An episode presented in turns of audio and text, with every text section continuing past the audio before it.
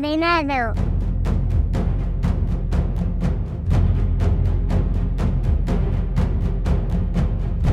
Desencadenados días, tardes o noches.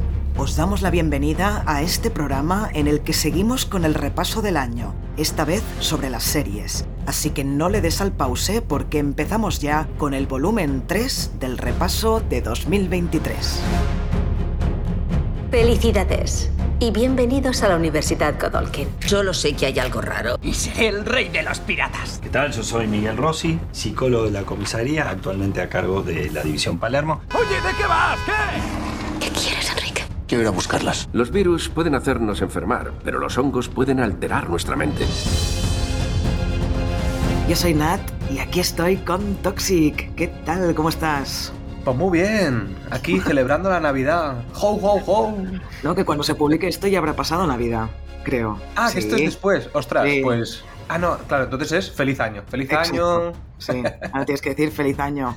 Feliz salida de año y feliz entrada de año a la gente que nos esté escuchando. Eh, bueno, todo bien a partir de, aparte de, de esto de estar mintiendo en el día en que estamos grabando.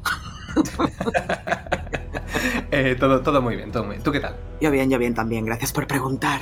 Muy bien, porque además tengo muchas ganas de hablar de las series estrenadas este año. Entonces, oyentes, vamos a hacer una cosa que no hicimos el año pasado. En el repaso de 2022, lo que hicimos fue hablar de las series que se estrenaron primera temporada en ese año. Este año vamos a hacer lo mismo en ese sentido. Vamos a repasar todas las series que hemos visto, evidentemente, no hemos visto todas ni mucho menos, que hemos visto este año 2023 estrenadas este año. Y cuando vayamos a hacer el top 5, haremos el top 5 de las estrenadas de este año y también haremos un top 5 de las nuevas temporadas de otras series, pero que esas nuevas temporadas se han estrenado este 2023. Creo que me he explicado. Seño, seño, no tengo ni idea qué ha dicho.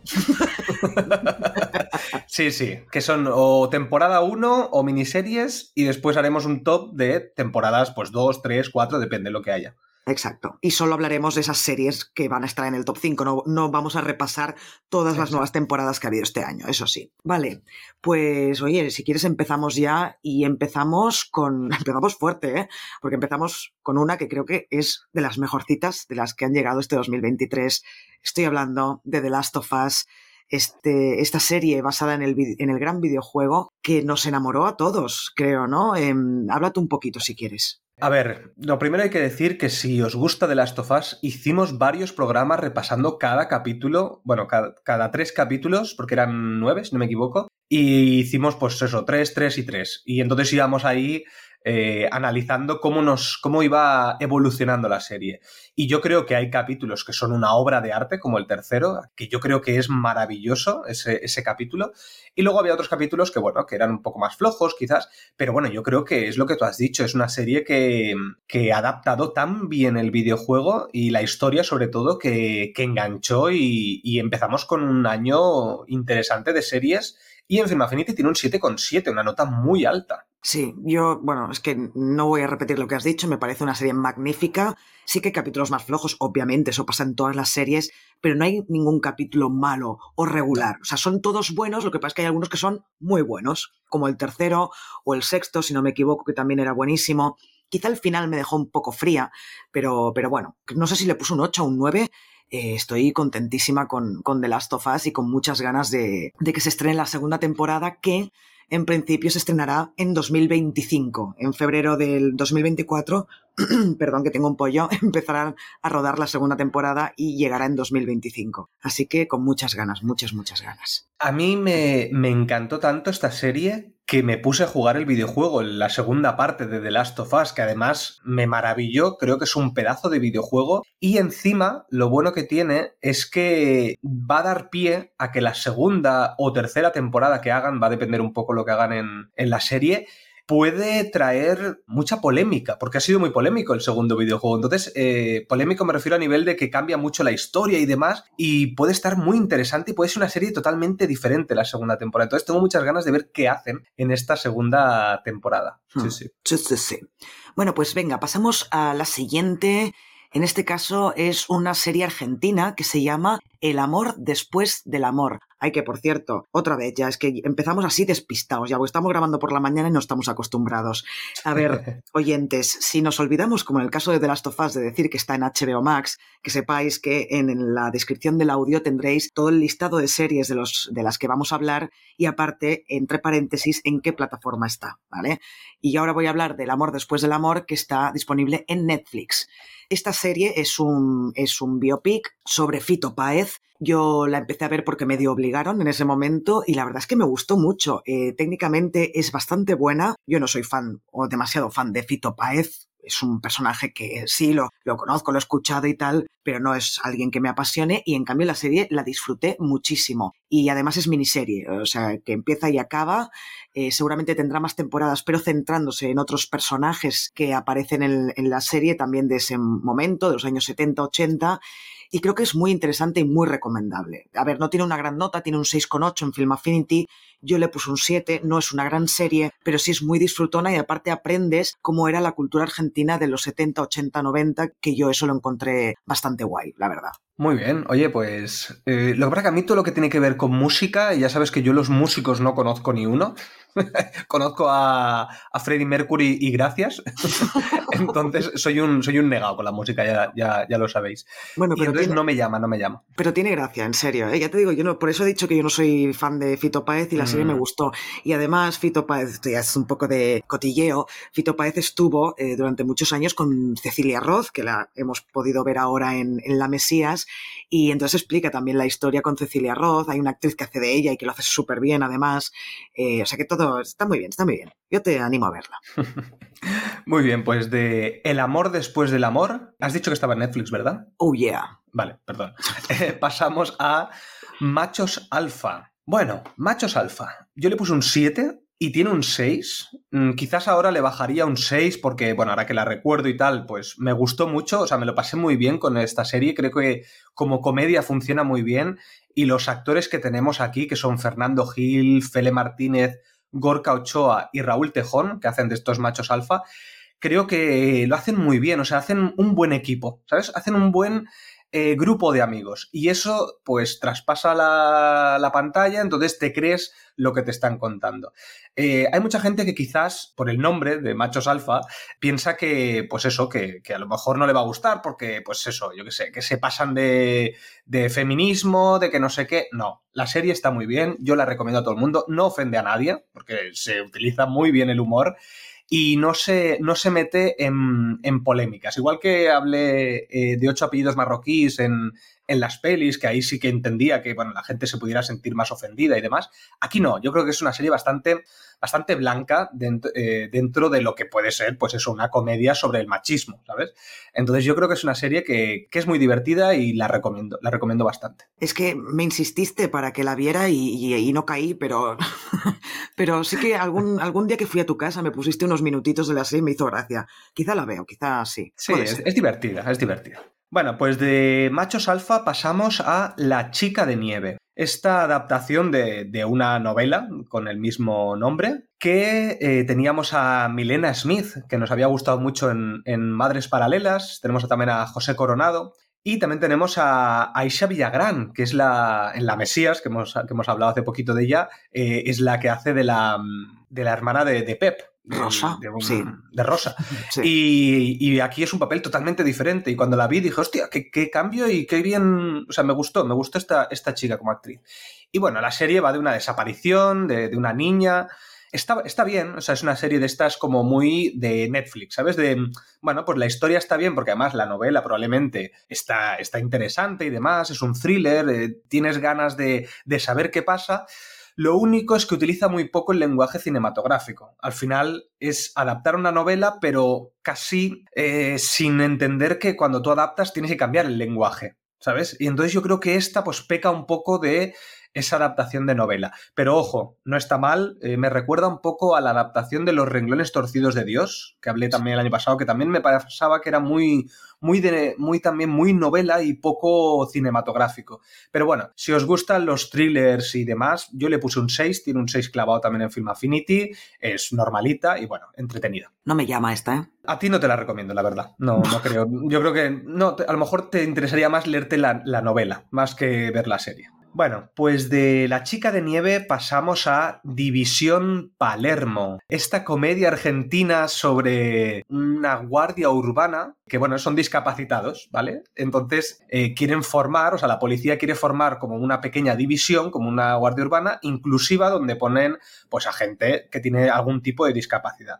Y la verdad es que la serie funciona muy bien. O sea, es, muy cómica. Además tiene ese humor argentino, que a mí el humor argentino cuando lo utilizan utilizan mucho el humor negro, ¿sabes? Al menos, a ver, no digo que todas las series argentinas utilicen humor negro, pero sí que suelen utilizar más el humor negro que en España, que a lo mejor utilizan más el chascarrillo. Entonces, funciona muy bien eh, todos los chistes que hacen de inclusión y demás. O sea, está, está, está bien, es divertida. Le puse un 7, quizás ahora con el tiempo le bajaría un poco a un 6, porque tampoco es muy, muy buena.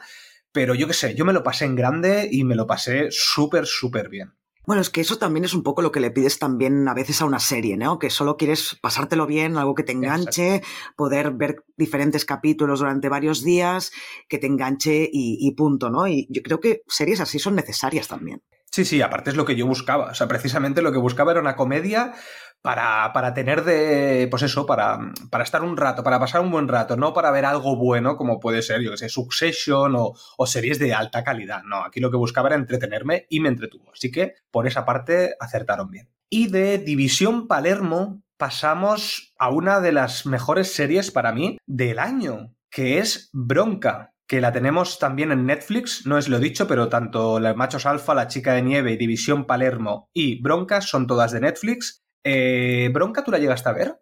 Sí, pero es que la dejé y me da vergüenza decirlo porque es que realmente encuentro que es una serie muy buena, pero vi tres o cuatro capítulos solo, no más. Es que, ¿sabes? Bueno, es que a veces pasa esto y con las películas también. Dices, hostia, está muy bien, es muy buena, pero que no me engancha. No, no tengo ganas de ponerme a, buscar el capítulo y ponérmelo. Pero sí, cuenta, cuenta, porque sé que es una buena, una gran serie. Bueno, de lo que has dicho, eh, yo luego hablaré de una que me ha pasado eso, eh, lo que tú acabas de decir, que, que, me costaba ponérmelas, pero sabías que era de alta calidad, pero no te enganchaba.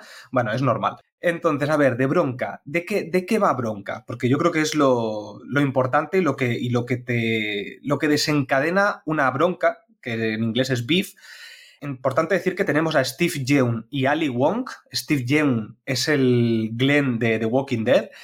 Y bueno, son dos coreanos, creo que son eh, coreanos de Corea del Sur o uno es japonés y el otro es de Corea del Sur. Bueno, la cuestión es que son dos inmigrantes en Estados Unidos. En un aparcamiento, de repente, pues casi se chocan. Entonces, eso desencadena una bronca, ¿vale? De, ¡eh, hijo puta! Empiezas a pitar, empiezan a, a perseguir uno a otro pues eso va a desencadenar cada vez más cosas. Uno se quiere vengar del otro, otro del otro, y eso va creciendo, creciendo, creciendo, creciendo cada vez más. Claro, eh, es una serie que es muy buena, o sea, yo creo que de calidad es muy alta, además es de A24, por lo tanto ya te da que no es una serie habitual de Netflix, sino que tiene algo más, no solamente es entretenimiento, sino que tiene te está contando algo más allá del entretenimiento. Y sí que es verdad que deriva en el último capítulo o en el penúltimo un poco locura, locura de que se les va la olla. Pero es que está tan bien que yo creo que es una serie imprescindible de, este año. se la recomendé a mi madre, que suele ver más así tipo entretenimiento, y le encantó. O sea que creo que es una serie que puedo recomendar a mucha gente. sí. Y de bronca pasamos a Pollos sin cabeza que la tenemos en HBO Max. Eh, bueno, esta sí que es un, un poquito flojilla, digamos. Igual que Machos Alfa, porque tiene el mismo tipo de humor, pero Machos Alfa creo que funciona mejor y esta de Pollo sin cabeza eh, creo que funciona un poco peor. Tenemos a Hugo Silva y a Dafne Fernández como protagonistas y bueno, va de, un exfutbolista que tiene un representante que es Hugo Silva y bueno, se la empieza a liar pues metiéndose en líos y el representante tiene que sacarlo de, esos líos. Eh, bueno, yo le puse un 5, tiene un 5,1 en Film Affinity. Eh, no me acuerdo mucho de ella, la verdad. Eh, sé que me, pues bueno, me, lo pasé, me entretuvo, me lo pasé bien, pero bueno, es muy españolada. Es españolada entendido en esas pelis o series que van mucho al chascarrillo y con una calidad pues un poco pues mediocre, que no, que no, no, no, tiene mucha calidad. Qué pereza, qué pereza me está dando solo de oírte. No, esta no, esta no te la recomiendo. A ti. Bueno, pues venga, pasemos a la siguiente y vamos con Silo, la serie estrenada en Apple TV. Eh, yo destaco sobre todo el, el, diseño de producción, me parece fantástico. Es que se nota que Apple se gasta la pasta en las series y películas y cómo han reproducido este silo, este pozo enorme, pero con un montón de escaleras y de pisos y de no sé qué, me parece fantástico. O sea, todo lo que es la, ambientación me parece que es de 10. Luego tenemos a Rebecca Ferguson como prota, que está espléndida, es que me encanta Rebecca Ferguson, sobre todo en esta serie me ha encantado. Y bueno, es un, es un, por si no la conocéis, oyentes, es un drama postapocalíptico, no se sabe muy bien por qué esta gente está encerrada en ese silo, son un porrón de personas y te va explicando poco a poco, poco a poco, te va desarrollando la historia hasta que llegas a entender más o menos qué es lo que está pasando y te dejan con un cliffhanger considerable al final de la temporada para la próxima, ¿no? Para la segunda temporada, que ya está renovada, pero no se sabe cuándo se va a estrenar todavía. Y yo a esta le puse un 7. Eh, estaría 7, 7 y medio. Tiene un 7 con 1 en Film Affinity. El problema es que están en, Apple TV, hay poca gente con esta plataforma y cada vez menos porque han subido el precio. Yo ya, como dije en el volumen 2, me he quitado Apple, pero, pero está, está muy chula. A mí esta es de las que más me ha gustado este año. Sí, a mí también. Yo creo que es de estas series con una calidad muy alta, tanto técnica como de actuaciones, como, bueno, un poquito de todo. Eh, Rebecca Ferguson está maravillosa aquí, lo hace genial, además te crees su personaje a, al 100%. Y los villanos, digamos, todos los personajes tienen su, su peso. Es decir, por ejemplo, en el primer capítulo yo creo que ni aparece Rebecca Ferguson, ahora que lo pienso. Creo que no. Eh, se, centran, se centran mucho como en personajes secundarios, un poco para darle como un contexto muy... que se entienda mucho de, de, de este silo, digamos. Entonces yo creo que funciona bien la serie. Es un poquito mmm, de estas que empieza muy bien, después tiene como un valle, los episodios centrales, pero luego vuelve a, re, a repuntar y tiene un final, pues como tú has dicho, con un cliffhanger que te deja con el culo roto y yo creo que y yo creo que es muy adictiva. Yo creo sí, que pero sí. ahora, ahora, recordándolo es verdad, tiene 10 episodios y con 5 o 6 hubieras explicado lo mismo, ¿eh? Sí, sí, sí, sí. Yo creo que está un pelín alargada. Me autocorrijo porque he dicho adictiva. No, no, no. Tampoco creo que sea adictiva. Creo que tiene calidad, pero no, no es adictiva. ¿Entretenida? Sí, eso es entretenida. No sé, yo la recomiendo. Es estas series que yo creo que hay que ver o son de las imprescindibles de, de este año. Yo la, la recomiendo mucho. Sí. Vale, pues venga, de Silo pasamos a la siguiente, que es esta vez en Disney Plus. Tú también lo harías. Este thriller de, de intriga, de robos eh, y atracos que nos llegó en Disney Plus. Es una de las series y quizá la que más me ha enganchado a nivel de engancharme de quiero. Pero ¿por qué pitan? ¿Por qué pitan? Es que no lo entiendo. ¿Esto lo vas a dejar en la edición o no? no. Ah, bueno, pues mira, sí, lo dejaré en la edición. Eh, que sepáis que Nat está en la ventana gritando a la gente: ¡Dejar de pitar! Ay, eh, bueno, eh, no sé por dónde iba. Bueno, sí, ya lo dejaré en la edición, de alguna manera lo, lo dejo. Va, pondré música de fondo mientras está pitando el, el, puto claxon. Bueno, pues eso, iba por eh, Tú también lo harías. Es una serie que engancha un montón, me encantó. Cada capítulo quería que ver, qué pasaba en el siguiente, que, con el final de cada capítulo es con Ana Polvorosa, que me sorprendió. Tenemos a Michelle Jenner, a Paco Tous, Pablo Molinero. Bueno, el reparto está muy bien. Y yo es una serie que se la he recomendado a todo el mundo, eh, porque, bueno, creo que tú le pusiste alguna pega, pero yo me lo pasé bomba, bomba, bomba con esta serie. Le puse un 7, aunque tiene un 6,3 en Film Affinity. A ver, eh, me la recomendaste tú y sí que es eh, una serie adictiva, de estas que te enganchan y quieres saber más. Mi pega viene porque me parece que tiene tantos giros de guion que es que ya me parece tan inverosímil que, que me, me, me, sacaba un poco.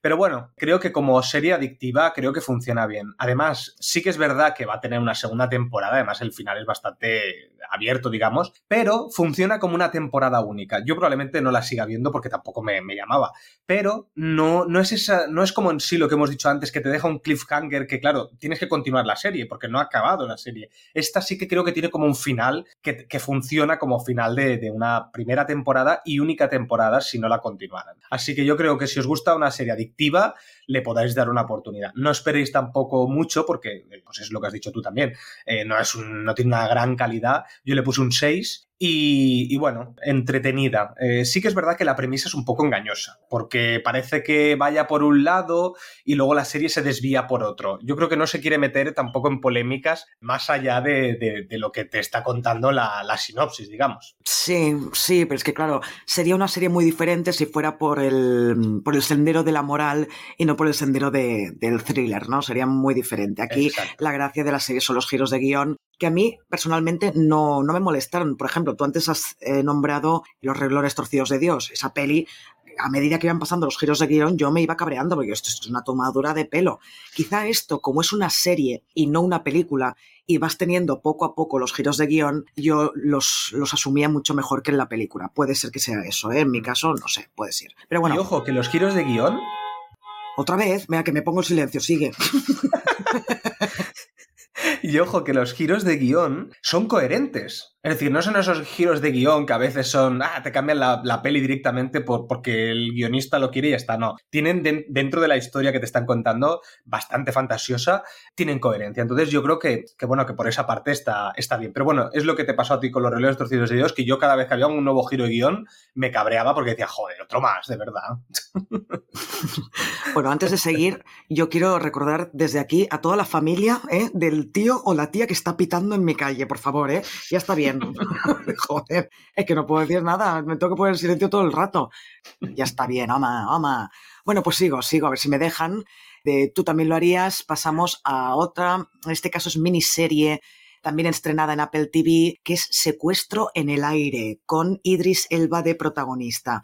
Yo me acuerdo que esta serie la empecé a ver un día que quería fumarme un piti antes de irme a dormir y dije, pues le pongo 10 minutos de esto y así me entretengo mientras me fumo el piti. Y me enganché. Pensaba que ibas a decir, pensaba que ibas a decir mientras me fumo un porro. Y digo, joder, ¿qué dice esta mujer? No. Y yo ya sabes que de eso, de eso no consumo. o sea, estoy cuidando como que sí, pero que de verdad que no fumo porro. Bueno, pero lo decía porque pensaba que decías del palo que esto iba a ser una serie de estas, de que, de que para tomarte unas cervezas, por decirlo de alguna manera, ¿sabes? Que era de este, de este estilo. No, no, a mí, a mí me gustó. Eh, a ver, le puse un 6 porque no tiene más, ¿eh? Con este título de secuestro en el aire ya os podéis imaginar de qué va. Pero la verdad es que mantienen bastante bien la tensión durante todos los capítulos y quieres saber qué pasa y está bastante bien rodada dentro de lo que cabe, dentro de estar casi toda la serie rodada dentro de un avión. Yo la encontré súper entretenida y, me acuerdo que en el grupo de Telegram, saludos desde aquí a nuestro grupo de Telegram de Cine Desencadenado, eh, íbamos comentando que, que la serie enganchaba y que estaba bastante bien. Así que yo la recomiendo, para pasar el rato está chula.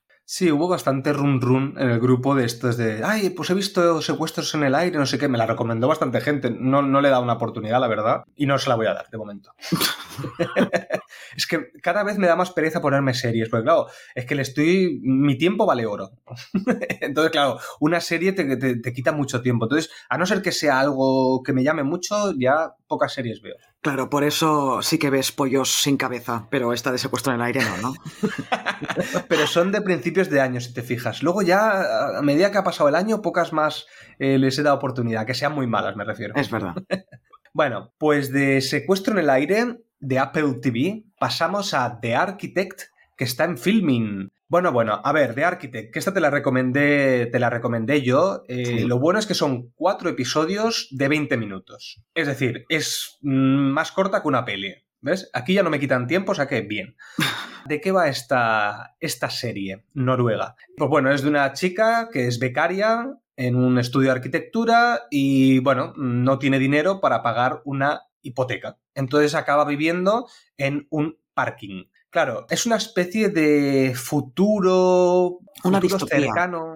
Sí, una distopía, es un, pero es cercano, digamos. Mm. Es un momento donde la gente, para pedir una hipoteca, directamente lo pone como en una aplicación y automáticamente te dice si te la van a dar o no. No necesitas hacer nada más. Claro, entonces la gente ya no se puede permitir comprar un piso. Entonces, lo bueno que tiene esta serie es cómo explora eso y bueno, creo que tiene una calidad muy alta y yo creo que es de las mejores series de, del año. Explícame tú. A mí no me lo parece. O sea, creo que está muy bien. Eh, podría ser un episodio de Black Mirror perfectamente. pero bueno, más allá de, la premisa que te plantean, que es muy interesante lo que has explicado, tampoco le vi yo. La acabé de ver porque es eso, son cuatro capítulos de 20 minutos, es que la ves en un suspiro. Pero bueno, eh, a mí tampoco me apasionó. Eso sí, le puse un 7, ¿eh? está bien, porque el planteamiento está bien. Así cuando, cuando es algo de cine europeo, en este caso series europeas, pues a mí ya me llama el estilo ¿no? en que está grabada, pero poca cosa más, la verdad. Visualmente es muy chula, ¿eh? También. Eh, lo que tú has dicho así a nivel europeo, que tiene como mucho...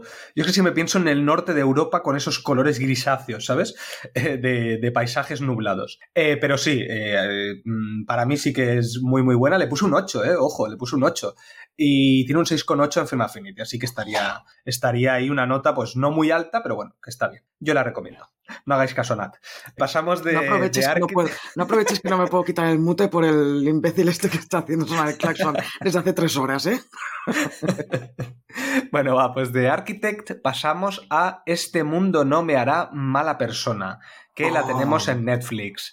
Esta sí, ¿no? Esta sí que te parece de las mejores del año, ¿no? Claro que sí, claro que sí. Es que todo lo que haga Cero Calcare, que es el, autor, el, dibujante, el director, el protagonista, todo, todo lo que haga este hombre es, es digno de ver.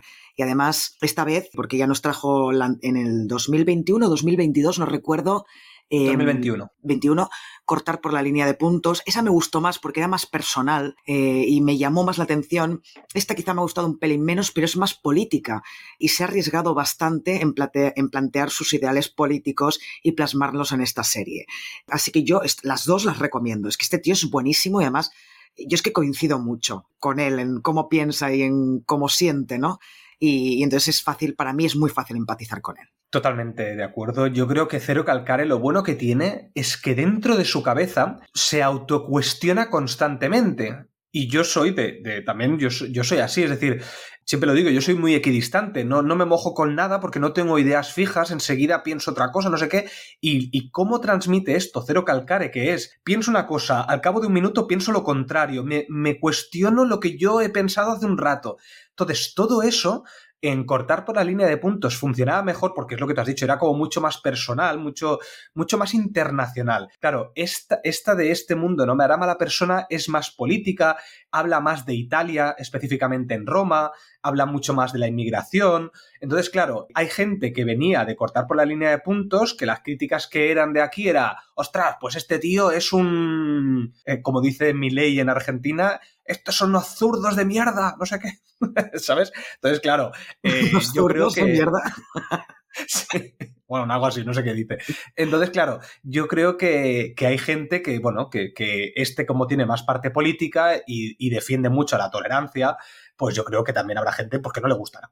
Creo que ha tenido un pelín menos acogida de cortar por la línea de puntos, pero yo me parece que a nivel de, de, calidad, pues tiene probablemente la, la, misma, porque es que, es que es muy grande cómo dibuja este hombre y todo lo que piensa y las referencias culturales que tiene. Es increíble. Sí, sí, yo, alucino. Es de este tipo de persona que se lo ha leído todo, que ha visto todas las películas del mundo, que ha escuchado todo el tipo de música, como los Javis, ¿no? Ahora que estamos con las Mesías, los escuchas hablar y, te recuerdan también a, a Cero Calcare porque es esta gente que tiene un bagaje cultural brutal. Sí, sí, tal cual. Muy bien, pues de este mundo no me hará mala persona, que por cierto le puse un 9 y tiene un 7,9 en Film Affinity. Ojo, ¿tú le pusiste? Un 8. Ahí está un 8.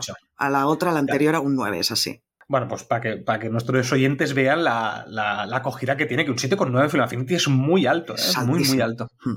Y, y, siendo animación, que normalmente la animación la gente le vota menos. Pero bueno, pues de este mundo no me hará mala persona, pasamos a Ahsoka, que está ya en Disney Plus. Bueno, esta nueva serie del mundo del universo Star Wars con, con Ahsoka Tano como protagonista yo creo que para mí el problema que ha tenido es que yo estoy un poco cansado de las sagas. Creo que no soy el único. Creo que tenemos tanta acumulación de, Disney Plus que nos ha puesto Marvel, Star Wars, mucha cantidad de productos bastante mediocres.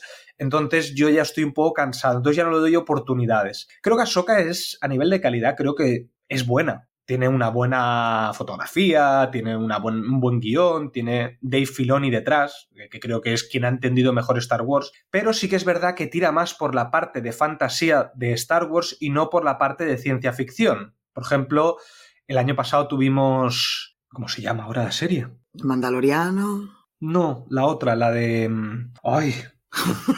la que no, no habían Jedis el año pasado. Eh, Las crónicas Jedi. No, Andor.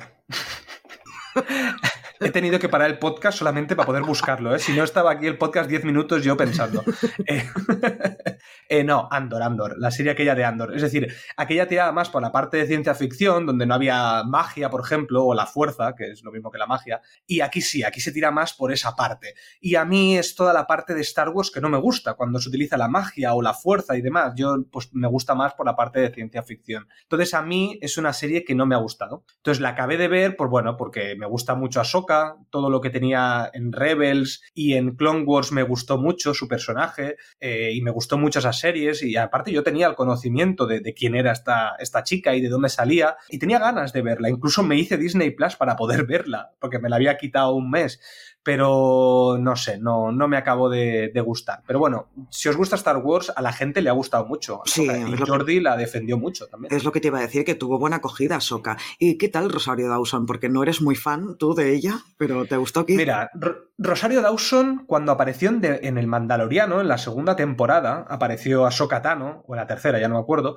Ahí, pues, pues bien, me gustó mucho, me sorprendió Rosario Dawson. La verdad que me gustó bastante. Pero aquí, cuando tiene que aparecer más tiempo, ya me bajó muchísimo. Me, es que me pareció súper sosa. Eh, su personaje sí que es verdad que, a ver, es un personaje que ha, ha, experimentado muchas cosas, porque en el mundo de Star Wars, pues bueno, tiene, tiene mucha historia.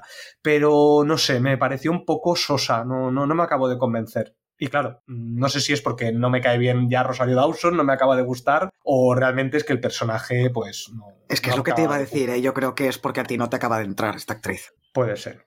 Muy bien, pues de Ahsoka pasamos a El cuerpo en llamas de Netflix. Tú no la has llegado a ver, ¿verdad? Esta no. No, no la he visto, no. Vale. ¿Y ya has visto en Crims eh, los episodios de la Guardia Urbana o no? Que sé que has visto algún episodio de Crims. No, estos tampoco los he visto. Joder, Nat, de verdad, ¿eh? Mira que te he dejado tiempo, ¿eh? Ya lo sé, ya, pero es que no puedo con todo. Y es que eh, la gente se supiera la cantidad de series y pelis que vemos. o sea, es que se quedaría en plan, ¿esta gente no tiene vida propia o qué? Pues no, no tenemos vida propia, pero hasta un cierto límite. O sea, todo no lo puedo ver. No puedo. bueno, pues este, este, esta serie, El cuerpo en llamas, que además me parece que como título funciona muy bien porque El cuerpo en llamas te da una sensación como, como de telenovela, ¿sabes? Eh, porque suena a las típicas telenovelas turcas de el cuerpo de no sé qué, bueno, este tipo de cosas, o, o, de película Antena 3 por la tarde, pero claro, el cuerpo en llamas se refiere a el cuerpo de policía en llamas porque han quemado un cadáver. Es decir, al final el título me pareció muy bien elegido, ojo. Entonces, bueno, ¿de qué va esta serie? Pues bueno, es, está basada en hechos reales, que aquí en Barcelona, en el año 2017 creo que fue, eh, apareció un policía muerto dentro de, de un coche que estaba quemado en el maletero. Y entonces a raíz de ahí empezaron a investigar y bueno, hay una especie de culebrón, de triángulo amoroso y bueno, no se sabe muy bien si quién ha matado a este policía, si su ex, eh, si, su, si, si, el ex de su ex, bueno, eh, es un poco telenovela. Úrsula Corberó y Kim Gutiérrez, que son los protagonistas, están bien, pero sí que es verdad que, que yo recomiendo que antes de ver la serie, pues os veáis Crims, el programa este de Carla Porta, que además tiene un programa ahora en Movistar Plus de Luz en la Oscuridad, que también hace un poco lo mismo que en Crims, que también lo recomiendo a nivel de documental, funciona bien. Pero es que la serie yo creo que al final se alarga innecesariamente y tira demasiado de, del triángulo amoroso y no tanto de lo que es, pues eso, lo que ha pasado. No. Así que nada, yo le puse un 6, probablemente estaría en un 5 y medio, un 5, y tiene un 6,5 en Film Affinity. Ojo, que no está nada mal para nota. Y es muy adictiva, eso sí, y te entran ganas de saber porque sabes que está basado en hechos reales. Bueno, va, pues del cuerpo en llamas pasamos a otra serie de Netflix que yo creo que ha sido la mayor sorpresa del año para mí, porque yo pensaba que sería imposible adaptar el manga y el anime de One Piece. Eh, que sacaran algo en condiciones, porque bueno, hemos tenido desastres absolutos en adaptaciones de animes, y ojo, que One Piece me ha parecido una adaptación increíble porque han tirado de, de, un diseño artístico que no, o sea, que, que raramente eh, funcionaría. Los escenarios son cartón piedra. Eh, los efectos CGI pues son bastante mediocres. pero mm, porque no buscan la realidad, buscan esta especie de fantasía. Entonces yo creo que ha sido una sorpresa increíble y lo más importante, el casting. Yo creo que es el mejor casting desde Dark que yo he visto en una, en una serie de televisión o en una peli. Eh, me ha parecido increíble lo que han hecho con, con esta serie. Tiene un 7,4 en Film Affinity y a mí me ha encantado. Creo que han sabido adaptar muy bien. También porque está Eiichiro Oda, que es el, creador del manga, y por eso yo creo que, que no se han salido de, de las vías que había puesto Eiichiro Oda, porque esto podría haber sido un desastre absoluto. Sí, sí, sí. Yo lo disfruté, me gustó. Yo no he visto el, manga ni el anime ni nada, pero me pareció pues que estaba muy bien hecha, ¿no? Aunque con eso que dices tú, pero lo han hecho de tal manera para crear una ambientación que te crees todos esos escenarios de cartón piedra, todo ese CGI un poco mal hecho. Todo esto te, lleva a un estado anímico, eh, diría de alguna manera, ¿no? Y, yo resaltaré a Iñaki Godoy interpretando a, a Luffy, es que me parece adorable este chaval, me parece adorable. Es que es una serie que te, que te saca como una sonrisa y te hace como. Te hace como creer más en la humanidad, ¿sabes? En, la gente buena, porque este chico, pues eso, es un. es el típico protagonista de, de, los shonen, creo que se llaman, que son gente muy carismática, que busca la alegría, que es muy buena persona, entonces te transmite felicidad y acabas la serie, pues, pues feliz. Es una serie que te deja, pues, el corazón un poquito más feliz. Entonces yo creo que funciona muy bien por esa parte. Bueno, pues pasamos a la siguiente y ahora de One Piece pasamos a una secuela, recuela, lo que sea, sea como se llame. En teoría es temporada 12, pero bueno, no tiene casi nada que ver de Frasier, estrenada en Sky Show Time. Y sigue ahí. A ver, yo en un podcast de estrenos, cuando ya se había estrenado esta, dije que la había empezado a ver y que me estaba encantando. Bueno, pues ahora retiro lo dicho, la seguí viendo y los dos primeros capítulos me gustaron bastante pero después eh, se me ha hecho insoportable hasta el punto que la he dejado. O sea, le di 3, 4 y 5 de capítulos de margen y cuando vi que la cosa no mejoraba dije, lo siento, pero me bajo del, barco, lo, siento mucho. Eh, me sabe fatal porque Frasier es una de mis series favoritas de los 90. Después de Friends sería mi comedia favorita y me sabe fatal, pero se la podían haber ahorrado y haber dejado el recuerdo de la Frasier de los 90 y dejarlo ahí. Yo lo siento mucho, ¿eh? me sabe muy mal decirlo. Es que te lo juro que me sabe mal, ¿eh? Claro, yo es que, por ejemplo, si. Ahora ya no, porque ya Matthew Perry murió, pero yo si hubieran hecho una nueva temporada, por ejemplo, de Friends, yo creo que no hubiera funcionado. A veces yo creo que también son las épocas donde se hacen determinadas series, los personajes, los actores que están en ese momento, a la que cambias cualquier cosa yo creo que tiene un equilibrio tan perfecto de determinadas series que a la que quitas algo diferente, eh, las series muchas veces se derrumban. Y lo peor es que te dejan un mal sabor de boca. Y eso mm. yo creo que es lo peor, porque es lo que tú has dicho. Ya no es que no te guste y digas, bueno, pues no la veo. No, no es que ya no, no la veas, es que te ha dejado el mal sabor de boca de decir, ay, pues mira, podrían haber, no haberla hecho, ¿sabes? Directamente. Ya, es que además el problema aquí es que han quitado a todos los personajes, menos a Frasier, menos al central, que claro, sin Frasier no puedes hacer la serie, sin Kelsey Grammer, pero es que el resto de personajes no están y han puesto unos nuevos, han querido como adaptarla a los nuevos tiempos y les ha salido el tiro por la culata, creo yo, ¿eh? Vamos. Porque además esta venía de Cheers, ¿no? ¿Este era un spin-off de Cheers? Sí, sí. Vale, entonces esto en verdad es un spin-off de Frasier, porque si solo coges el personaje, el personaje principal, al final tendrías que haber puesto otro nombre, aunque realmente el nombre Frasier es por el nombre del personaje. Pero mm. claro, mm, en el fondo es un spin-off. Sí, sí, podríamos decirlo. Con, pero un spin-off con el personaje protagonista es raro, pero bueno, sí, podríamos mm. decir que, que sí, que sí. Bueno, pues de la decepción para mí de Frasier, porque la esperaba como agua de mayo, pasamos a otro estreno, en este caso de Prime Video, que es el spin-off de The Voice, que es Gen V.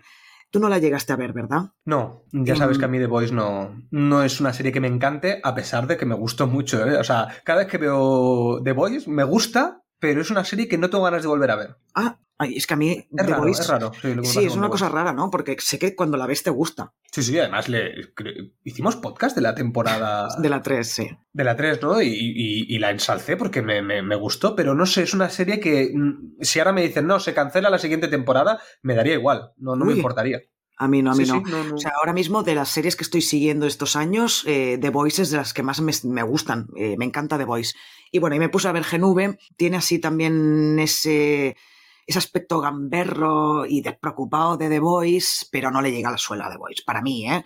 Para mí The Voice es que es una magnífica obra y Gen V está bien, es entretenida, yo la he acabado de ver, eh, obviamente. Tiene un 6,7 en Film Affinity, yo le he puesto un 6 porque creo que no llega eh, al notable del, del 7, pero bueno, a la gente que le gusta The Voice yo se la recomiendo porque es el mismo universo y quieras o no, eh, lo disfrutas. No, no tanto, pero lo disfrutas. En 2024 tendremos la cuarta temporada de The Voice y han dicho que partirá de lo que pasa al final de Gen V, pero que la gente que no ha visto Gen V podrá seguir igualmente la cuarta temporada de The Voice, así que no es necesario verla. O sea, me imagino que harán como una especie de resumen antes del primer capítulo de la cuarta temporada para que sepas de quién es esta gente, porque claro, se supone que los protagonistas de Gen V saldrán en la cuarta de, de The Voice. Bueno, esto ya pasó también en, en, The Mandalorian 3, que teníamos el libro de Boa Fett, que era una especie de Mandalorian 2.5. Entonces, esa información era necesaria para entender la temporada 3, porque si tú veías la 2 y luego empezabas la 3, decías, coño, aquí ha pasado, o sea, ha pasado algo porque como acababa la 2, no tiene sentido cómo empieza la 3. Pero no hicieron el resumen de la serie de, del libro Boa Fett, así que yo no estoy muy seguro de que vayan a hacer ese resumen que tú dices, ¿eh? Ojo. No, al menos los Aunque productores, deberían hacerlo. los productores y los creadores de The Voice lo han dicho, que no es necesario ver Gen V para entender Mm. la cuarta de The Voice. O sea, que si lo dicen ellos habrá que creérselo, ¿no? O sea, a mí me Sí, da sí, igual. pero porque digo lo que, pero, pero digo que, que no creo que pongan un resumen de la, se- de la temporada de Gen V en The Voice, porque como son series diferentes, eh, No, o quizá lo pueden que hacerlo, hacen- creo, sí. Lo que hacen es hacer una nueva presentación de estos personajes en, en la cuarta de The Voice, que eso es por Exacto, yo creo probable. que sí. Sí. sí. Sí.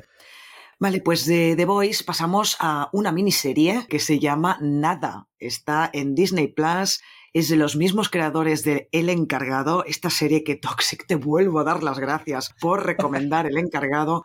De hecho, todo el grupo de Telegram de Cine Desencadenado te damos las gracias en masa por haber eh, recomendado El Encargado. Y mm, este año, pues estrenaron Nada, esta serie muy cortita, con muy pocos capítulos, para mí no tan buena como el encargado, pero muy satisfactoria. Yo le he puesto un 7, si- tiene un 7,2 en Film Affinity y Luis Brandoni, que es el prota, está genial. O sea, me parece un personaje protagonista asombroso. Yo la, la recomiendo. La- es- es- te, te tiene que gustar el- un poco el humor argentino, pero yo creo que a esta serie le entra a todo el mundo, igual que el encargado, ¿no? Eh, buf, a ver, el encargado, bueno, primero que el encargado me la recomendó mi padre, darle las gracias a él, eh, todo el grupo de Telegram lo sabe porque en cuanto, bueno, es que siguen, ¿cuánto hace que la recomendé? Hará dos meses y sigue habiendo gente que se va sumando en el grupo de Telegram diciendo, he empezado a ver el encargado, qué bien, no sé qué, no sé cuánto. Si no hubiera sido por este grupo de Telegram no lo habría adivinado, o sea, no lo habría, no lo habría visto.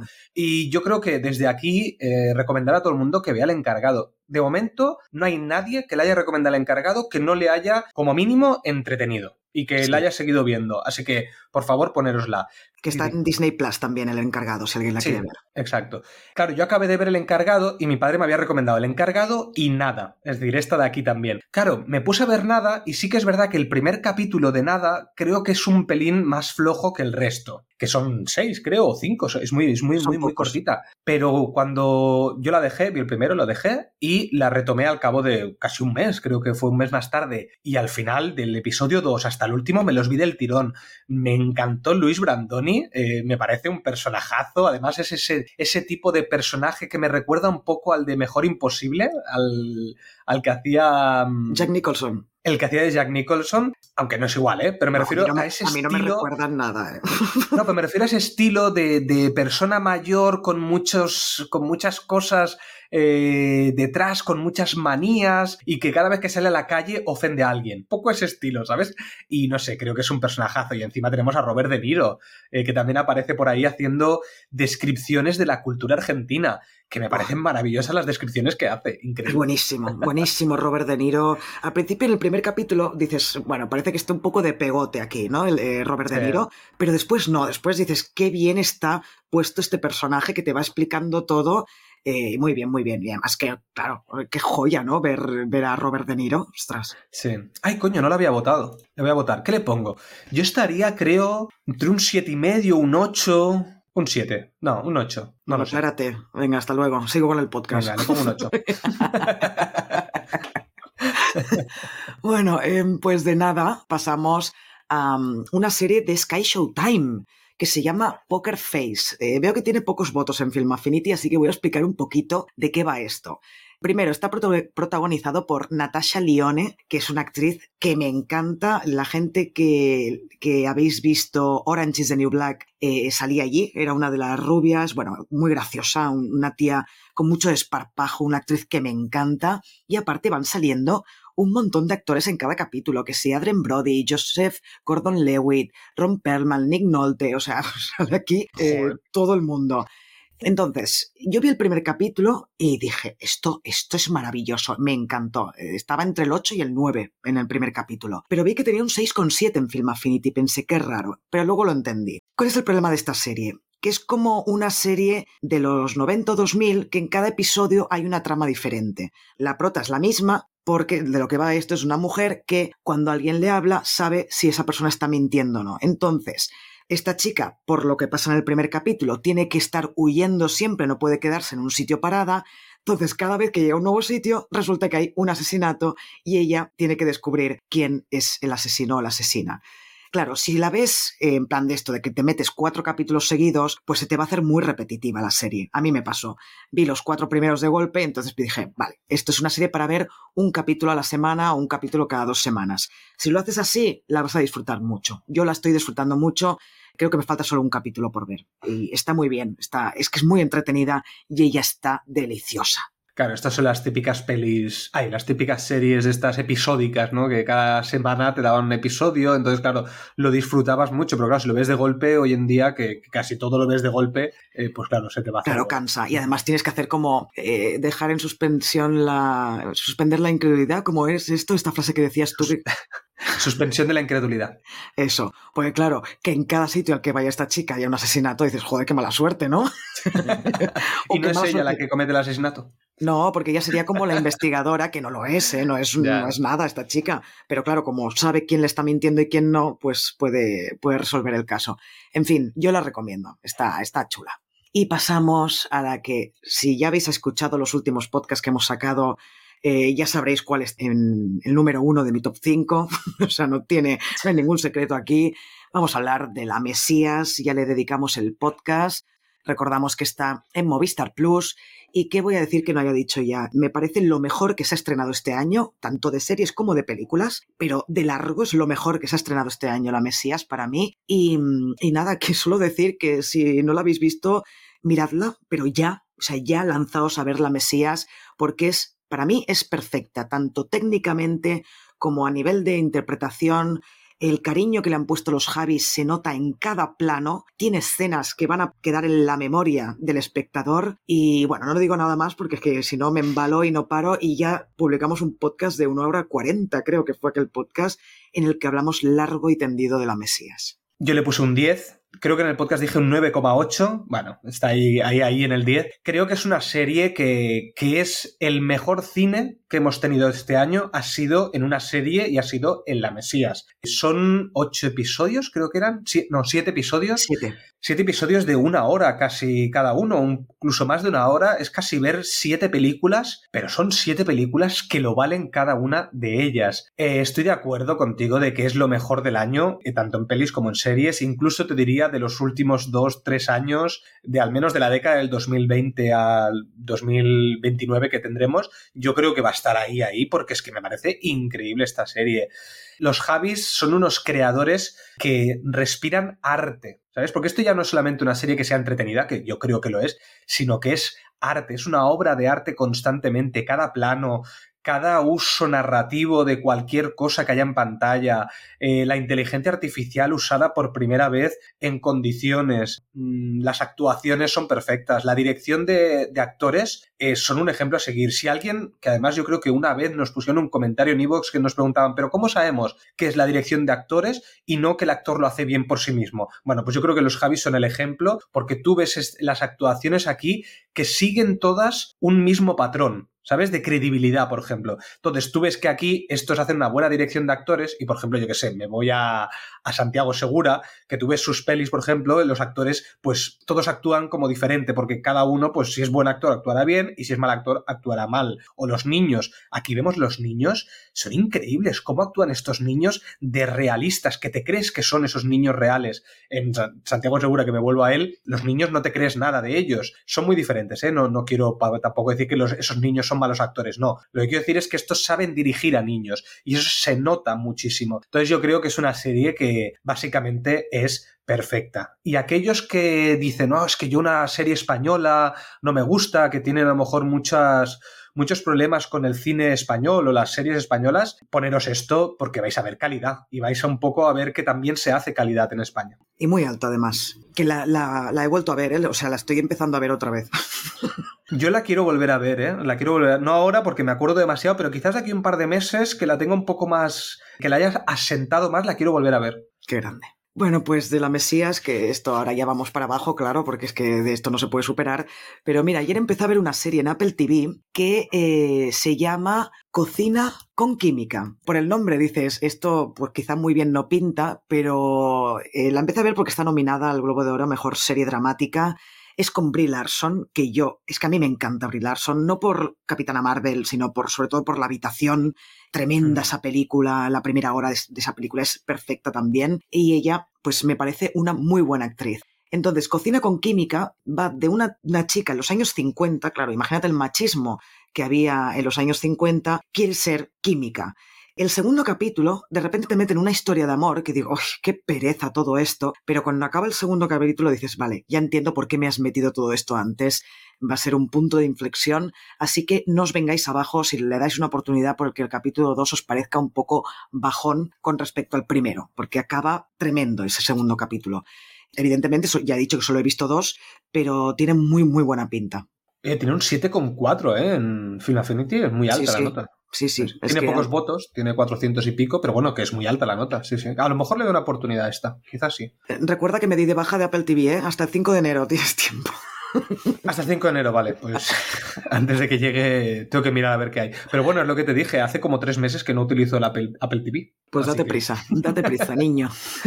Bueno, pues de cocina con química pasamos a uno de los descubrimientos que yo creo que puede ser una de las series de animación del año, por no decir la serie de animación del año, que es Samurai de Ojos Azules de Netflix. A ver, esta serie yo la empecé cuando salió, el mismo día que salió, eh, vi el primer capítulo, dije, hostia, esto respira, respira mucha calidad, muy alta, tanto de guion como de, calidad visual, el dibujo es maravilloso. Es, es, adulta, es una animación adulta, tiene mucha sangre. Y dije, bueno, está bien, no sé qué. Empecé, además lo hablamos en el grupo de Telegram, tanto en el nuestro como en otros grupos de, de Telegram. Y yo dije, oye, esta serie pinta muy bien. La empecé, la continué, no sé qué. Cada capítulo me parece mejor del anterior y yo creo que tiene una calidad increíble. Tiene un 8,3 en Film Affinity. Hostia. Eh, sí, sí, eh, para que veáis, o sea, impresionante. Toda la gente que ha ido comentando en estos grupos de Telegram, todos decían, ostras, Samurai de Ojos Azules, qué sorpresa, no sé qué. O sea, todo el mundo le ha sorprendido. Incluso la órbita de Endor sacó, sacó un podcast de, de la serie, porque además ha sido una sorpresa que nadie se esperaba. Son estas, estas setas que de repente aparecen en Netflix que nadie espera y sorprende. Entonces yo creo que esta serie, si os gusta la animación, tenéis que dar una oportunidad y sobre todo la animación adulta. Eh, además tiene una protagonista femenina que yo creo que, que, que está tratada de 10, eh, que yo muchas veces me quejo de que a veces los protagonistas femeninos son casi una copia de protagonistas masculinos que lo único que hacen es cambiarle el sexo y ya está. No, esta funciona muy bien por sí mismo. Yo creo que ahí es donde tenemos que ir para crear buenos personajes femeninos. Eh, sí que es verdad que no es una serie que yo me haya enganchado, porque al final la acabé un poco a regañadientes, porque me pasó un poco como con Succession. Le veo la calidad, le veo todo lo bueno, pero sí que es verdad que me cuesta entretenerme del todo, ¿sabes? Pero bueno, que yo la recomiendo, es una de las recomendaciones del año y yo le puse un 8, así que yo creo que es una muy buena opción. Muy bien. Este. Yo esta te la recomiendo, esta la tienes, yo creo que la tienes, le tendrías que dar una oportunidad aunque sea el primer episodio. Vale.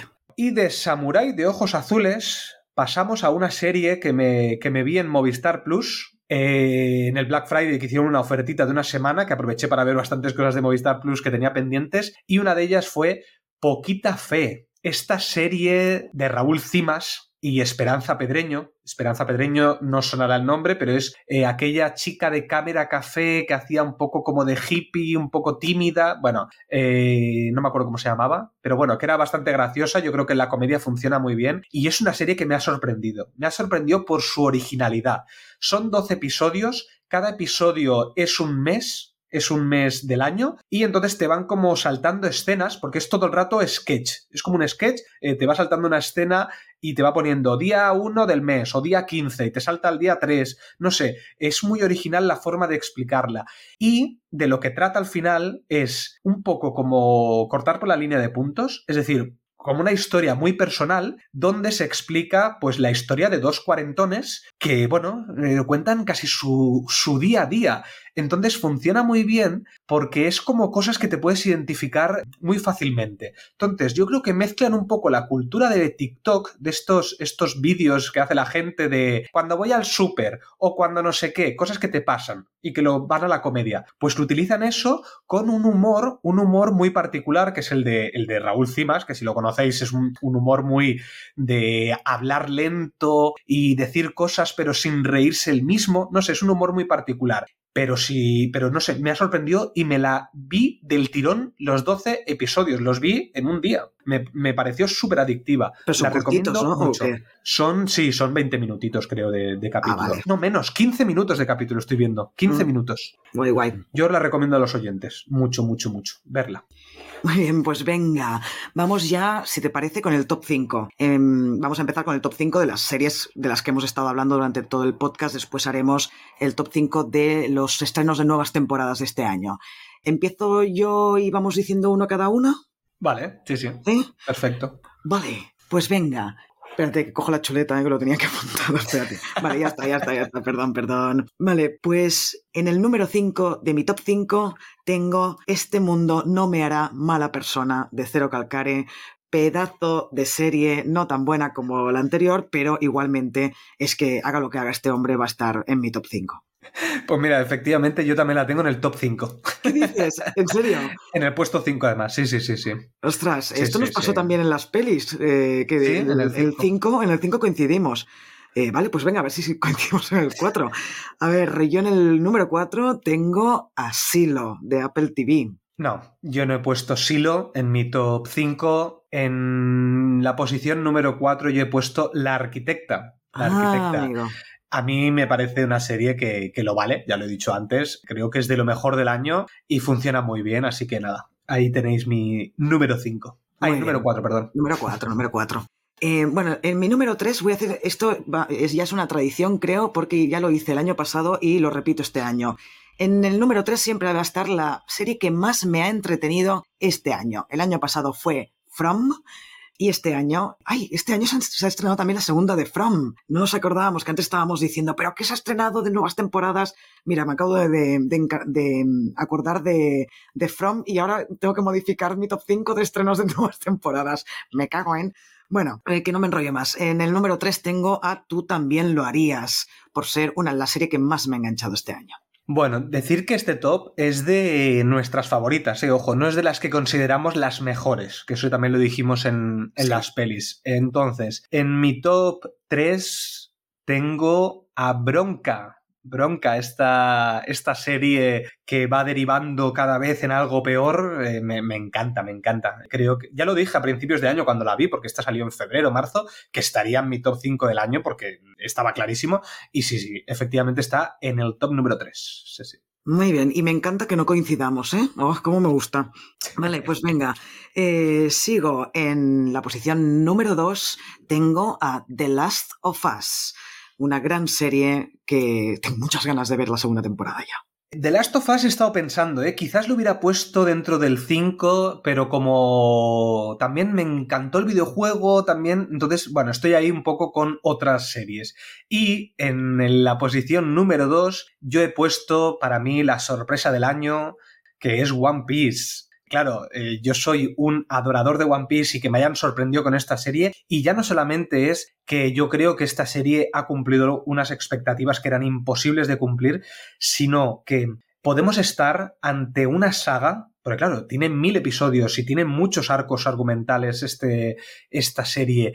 Podemos estar ante una serie que marque la próxima década, una serie que puede convertirse en algo muy, muy grande si lo siguen tratando con el cariño que tiene, porque la serie cada vez se convierte en algo mejor, eh, mucho más grande, y yo creo que si lo llevan bien, eh, de aquí unos años estaremos hablando de One Piece cada año que vaya saliendo la temporada. Yo voy a querer hacer podcast de cada temporada, si sigue a este nivel. Claro, el problema es que como es de Netflix, a la mínima que baja un poco de audiencia, quizá la cancelan y se quedan tan anchos, ¿eh? que no sería la primera vez que lo hacen. Bueno, pues vamos al número uno. Ahora tengo, nada, no sé cuál has puesto el número uno. Yo me lo imagino, pero es que estoy entre dos que podrías haber puesto el número uno. ¿Lo decimos a la vez o qué?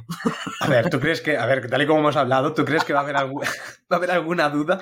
Es que me extraña que no hayas puesto que no, me extraña que no hayas puesto Samurai de ojos azules en tu top 5. Porque es lo que he dicho. Mm, no me acabó de enganchar del todo. Entonces, bueno, me parece una calidad muy alta, igual que Succession. Me parece una calidad muy alta. Me parece una de las mejores series que hay, pero no es de mis favoritas. Ya.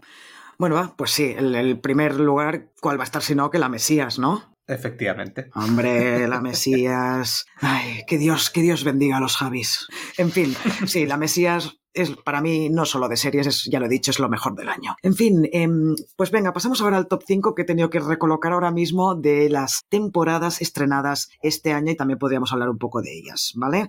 Eh, ¿Quién empieza ahora? Venga, empiezo yo si quieres y así dejas tú la última del top 1, a ver cuál, cuál tienes tú. que no creo que coincidamos. No creo. Bueno, pues venga, en el puesto número 5 tengo la segunda temporada y última de Loki, esta serie de Tom Hiddleston. Es una serie que mm, yo no, bueno, es lo que he dicho, estoy como muy cansado de Star Wars, de Marvel, estoy un poco saturado de estos universos, prefiero ver otras cosas, pero bueno, dije, venga, va, me la pongo. Ostras, pues al final me enganchó, o sea, me pareció súper adictiva, no me enteré de la mitad porque trata de viajes en el tiempo, utiliza una cantidad de, cosas eh, científicas, eh, ciencia ficción, bueno, hace cosas muy extrañas en esa temporada y no me enteré de la mitad. Pero me ha funcionado tanto que me tuvo enganchado constantemente. Y encima introdujeron un nuevo personaje que es el de Ki Hui Chan, perdón, Ki Hui Kwan, que ganó el Oscar el año pasado por toda la vez en todas partes. El que era Data, creo que era Data en Indiana Jones o por ahí este hombre que ha vuelto a la actuación estos últimos años, me parece maravilloso. Tiene un carisma y que en una segunda temporada aparezca un nuevo personaje y que opaque a personajes secundarios que ya han aparecido en la primera, me parece que es digno de admirar. Eh, además, el diseño de producción de Loki es maravilloso. La música, la presentación no me la, no me la salto nunca, la introducción. Entonces me parece una serie que funciona perfectamente y Tom Hiddleston me parece un gran actor con un carisma único. Entonces, bueno, yo la recomiendo esta segunda temporada. Si habéis visto la primera, tenéis que ver la segunda. Yo es que vi la primera, pero es que me da mucha pereza ver todo lo que tenga que ver con Marvel, Star Wars. Yo ya eh, no puedo, me bajo del mundo, no puedo. No puedo. Em, bueno, pues em, en mi puesto número 5, como acabo de decir, porque ya se me ha visto el plumero, pues yo pongo la segunda temporada de From. Qué maravilla de, serie, o sea, es la nueva Perdidos, dijéramos, de esta década no es tan buena como Perdidos para mí, pero qué manera de engancharme a una historia. Le dedicamos un podcast a la segunda temporada, además, porque teníamos muchas ganas de hablar de ella. No voy a decir casi nada de la serie, porque cualquier cosa ya puede ser un mini spoiler o un super spoiler.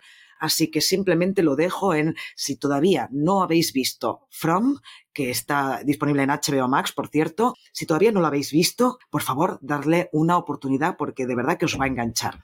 Me parece una serie con un guion muy bueno, aunque puede tener agujeros de guion, pero lo llevan de tal manera que al final tú te vas metiendo en la historia y lo que quieres es saber qué pasa y el cliffhanger del final de la segunda temporada es apoteósico, tío. Sí, yo creo que se compara mucho con Perdidos, también estoy de acuerdo de que no le llega Iba a decir a la altura de los zapatos, no, sí que quizás a la altura de las rodillas quizás sí, pero, pero bueno, pero bueno, From sí que es verdad que es una serie muy adictiva y eso funciona bien. Me acordaba que habíamos hecho podcast, cada vez me olvido más de lo, que hemos hecho y lo que no, ¿eh? Estás fatal, ¿eh?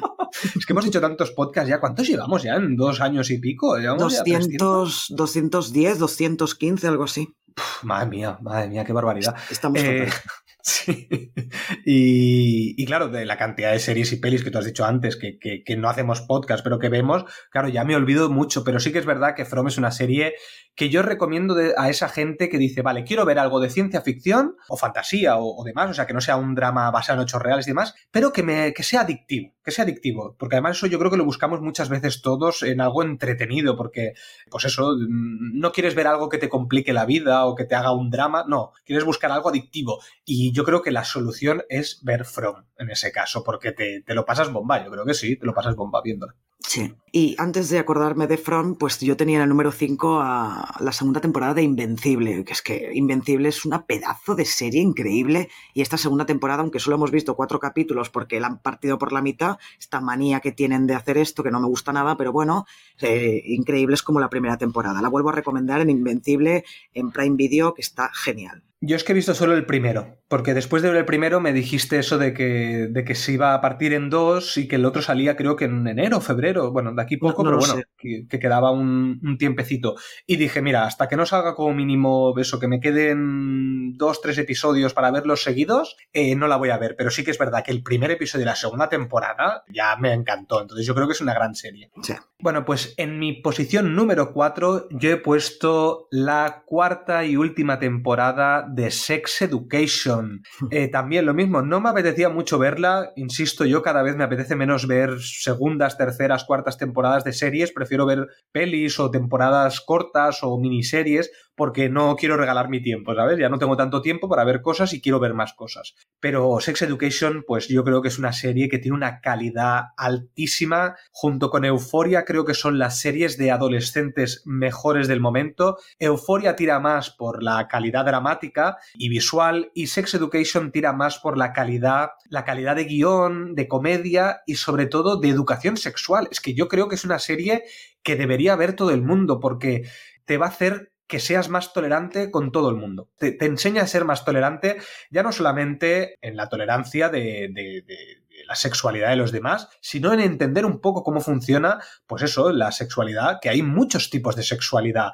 No es tan fácil como decir eh, un hombre, una mujer, heterosexual, gay, bisexual, eh, transexual. No, no, va un poco más allá de eso, sino en lo que es la salud mental aplicada a la educación sexual. Entonces yo creo que es una serie imprescindible para que vea todo el mundo, porque es que, joder, creo que educa realmente y deberíamos educar más a la gente en la educación sexual. La tengo súper pendiente, pero es que a mí también me pasa un poco como a ti, ¿eh? que cuantas más temporadas tiene una serie, me da más palo ponerme con ella. Es verdad. ¿Dónde está para ver Sex Education? ¿En qué ah, plataforma es? Netflix, ah, es Netflix. Vale, vale, vale. Vale, pues en mi posición número 4, em, a ver, puede ser que esté metiendo esta serie porque la acabo de ver, ¿eh? Puede ser. Pero es que me lo he pasado tan bien eh, y estoy hablando de la segunda temporada de 30 monedas de Alex de la Iglesia. La gente que vio la primera, y yo también, nos quejábamos de que empezaba muy bien y acababa, que era, bueno, cada capítulo era peor que el anterior, ¿te acuerdas? En esta temporada, en la segunda, creo que esto lo han arreglado un poco. Sí que es verdad que hay como dos o tres capítulos, el quinto, sexto y séptimo, que, bueno, son bastante irregulares, pero el último, el octavo, es brutal. O sea, es descomunal, es colosal. Es una ida de olla de Alex de la Iglesia que se nota que ha hecho lo que le ha dado la gana. Eh, los cuatro primeros capítulos me tuvieron enganchadísima, os estaba ahí pendiente de los lunes que saliera el nuevo de 30 monedas y con el último capítulo es una barbaridad y deja un clickhanger para la tercera temporada que pueden hacer algo muy, muy bueno. Aparte, en esta segunda temporada tenemos la incorporación de Najwa Nimri haciendo un papel cómico, que es raro verla en un papel cómico a esta mujer. Tenemos a Paul Giamatti. O sea, yo cuando empezó, empezó la segunda temporada y vi a Paul Giamatti ahí, digo, pero ¿esto qué es? Se ha internacionalizado Alex de la Iglesia el gran Paul Giamatti, que me ha encantado verlo. Y bueno, y Macarena Gómez, que está genial, como, como al final de la primera temporada, no sé si no digo nada por si alguien no la ha visto, que se cambiaba un poco el personaje, pues bueno, esta segunda temporada está brutal la tía, está genial. Así que yo, la gente que no le disteis la oportunidad a la segunda, porque la primera no os acabó de gustar el final, dadle una oportunidad. Pues le voy a dar, le voy a dar. Estaba esperando a ver que acabara, porque creo que ha acabado esta misma semana, ¿no? Sí. Creo que has visto el último. Yo creo que es una serie que me gustó, me gustó, además también Alex de la Iglesia, me gustan mucho sus premisas, la manera de contar las cosas me gusta, pero sí que es verdad que siempre que hablamos de Alex de la Iglesia, pues eh, hablamos también de Stephen King, que es ese, ese de no saber acabar los finales, no saber hacer clímax finales en condiciones, entonces yo tenía tanto miedo de ponerme la segunda temporada que, que dije, bueno, ya me espero a que acabe y a ver qué me dicen. Entonces, bueno, si te ha gustado, pues yo le, le voy a dar una oportunidad. Ojo que en Film Affinity tiene un 5,4 a la segunda temporada. O sea, hay gente que no le ha gustado nada. Tienes que entrar en el primer capítulo. Si el primer capítulo no, no te gusta, no la sigas viendo. Pero si entras, a mí me ha parecido magnífica. Es que vi, vi 30 minutos del primer episodio eh, y no me estaba convenciendo y dije, bueno, voy a esperar a que acabe toda la segunda temporada y, y lo miro. Eh, bueno, le daré la oportunidad, ya te diré, ya te contaré. ya te Vale. contaré. Bueno, pues en mi tercera posición he puesto la sexta temporada de Black Mirror. A ver, Black Mirror. eh, no es una. No es una serie. O sea, es una serie que ha perdido bastante calidad en comparación de la primera, segunda, tercera temporada, incluso. Sobre todo desde que la compró Netflix. Pero a pesar de que llevan años eh, haciendo Black Mirror y historias, me han seguido sorprendiendo. No tiene la calidad de antes, pero creo que han seguido haciendo cosas originales. Y yo eso se lo agradezco. Para una sexta temporada, eh, siendo episodios de cosas nuevas y demás, creo que cumple, cumple como tal. Sí que es verdad que no he visto el último episodio de la temporada 6, que ya hablamos en su momento. ¿En eh, serio? que no, no lo he visto, no lo he visto. ¿Lo estás poniendo en el top? Bueno, pero porque, porque esa- ese capítulo, si no me equivoco, eh, esta- era como mm, eh, de fantasía. eh, pasaba a- no, ya, no era, ya no era ciencia ficción, sino que era fantasía. Entonces a mí eso ya me tiraba para atrás. Pero los cinco episodios primeros, creo que son cinco, eh, me parecieron mm, bastante notables. Entonces, bueno, yo la he puesto. Hay que, yo creo que hay que agradecer a Black Mirror lo que ha hecho por la ciencia ficción en los últimos años. Es de lo mejor que hemos tenido. Entonces, se lo, tengo que poner. A ver, a mí no me gustó eh, la sexta temporada de Black Mirror, pero no porque baje el nivel, que yo entiendo que en una sexta temporada ya es muy difícil tener grandes ideas como en las primeras. Yo eso lo entiendo perfectamente, pero lo fina que era la crítica social en las primeras temporadas ya no está aquí. Y a mí esto es lo que me falta. Eh, me da igual si la historia no es tan innovadora, si no te sorprende tanto, pero esa agudez que tenían los, las primeras temporadas ya lo ha perdido. Y por lo tanto a mí Black Mirror ya me ha bajado muchísimo, muchísimo. Creo que me gustó el primer capítulo y el resto... pff, y además había uno que era malísimo, me acuerdo que era horrible. No, no recuerdo uno de un, de un lobo o algo así, que me pareció espantoso. El quinto creo que Sí, era. el quinto creo que era. Sí, sí, el penúltimo. Me acuerdo que era el penúltimo. El, el último que vi yo, que por eso ya no vi el siguiente. Qué tío. Básicamente. Bueno, pues eh, a ver, yo paso ahora a, mi, a la tercera posición, ¿no? Vamos. Vale, pues yo en la tercera posi- posición, posición, con todo con C, he puesto la segunda temporada del encargado. Em, es verdad que tanto primera como segunda temporada las he visto este año, porque es de 2022, pero la hemos, gracias a Toxic, ah, perdón, al padre de Toxic, la hemos descubierto este año, pero es que acabamos de ver la primera temporada y dijimos, hostia, que de aquí tres semanas se estrena ya la segunda, qué guay.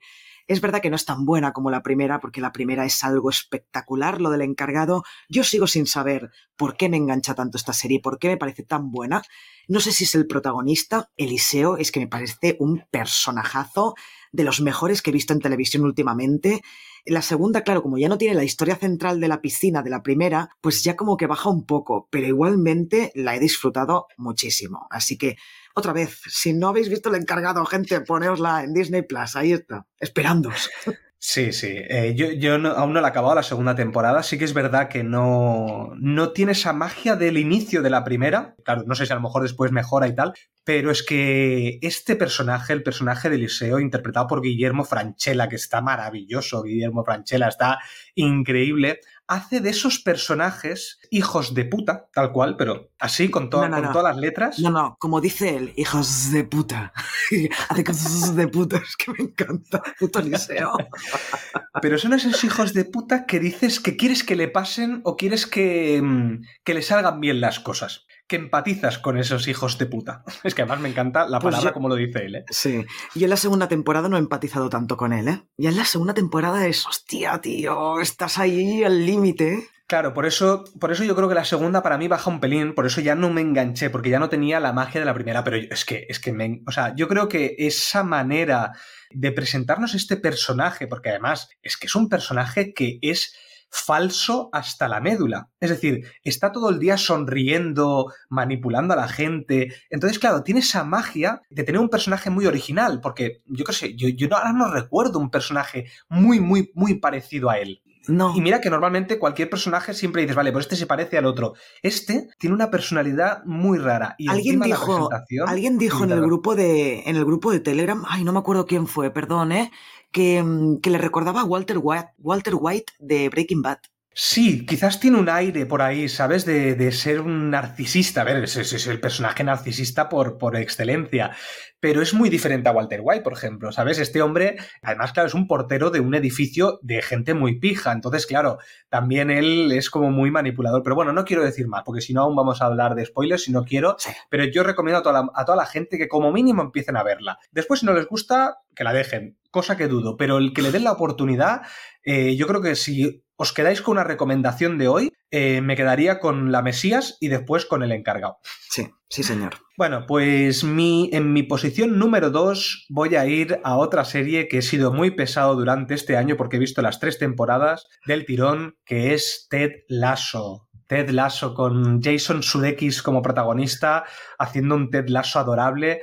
Es de esas series que te dejan, pues eso, un, un buen cuerpo, ¿sabes? Te dejan un buen cuerpo, te dejan una sonrisa, te dan esperanza en la humanidad, tienen ese aire, ese aire de buenismo. Es una serie agradable de ver. ¿Sabes? En- Si no queréis ver dramas, sino que queréis ver algo, pues que te deje un buen cuerpo, porque a veces, yo qué sé, tenemos tantos problemas en la vida que no queremos ver más problemas en, series eh, o en pelis. Entonces, yo es una serie que recomiendo cuando a lo mejor tienes un día de bajón y quieres algo que te, bueno, pues que te alegre un poco el día, Ted Lasso es la solución para mí. La he empezado, ¿eh? pero la tengo que seguir. La tengo que seguir. ¿Y, Es- te ha gustado al menos un poquito o qué? Sí, sí, pero no, no me he acabado de enganchar, ¿eh? Tampoco vi demasiados capítulos, quizá vi cuatro o cinco, no demasiados, pero Bueno, la tengo que seguir. pero has visto bastante, ¿eh? o sea que si no te ha gustado, Sí. yo tampoco sé si la seguiría, ¿eh? No sé, bueno, quizá cuando, cuando acabe de ver todo lo que tengo pendiente. O sea, de Pero verdad que te de dejaba un buen cuerpo. Te dejaba Sí. como un poquito de alegría, ¿sabes? Eso sí, eso sí. Que por cierto está en Apple TV, si alguien la quiere ver. Y bueno, pues voy a mi segunda posición, que también es una serie de Apple TV. Segunda posición. Sí, Ya la has dicho. Era el encargado la segunda. no. Esa era la tercera. Si vas tú primero, tú has dicho tu segundo, pues ahora yo digo mi Ah, segunda. vale, iba yo primero, vale, vale, vale, perdón, estaba flipando. Estaba flipando, que eras tú no primero y digo, entera no, de si yo nada. he dicho. vale, vale, perdón. Qué lío. Uy, qué lío. Bueno, pues en mi segunda posición está la tercera temporada de esta serie con la que yo también he sido muy pesada, que es The Morning Show con Jennifer Aniston y Reese Witherspoon. Empezamos otra vez, que no sé decir el, el apellido de esta señora. Reese Witherspoon, perdón, que es que me lo invento directamente el apellido.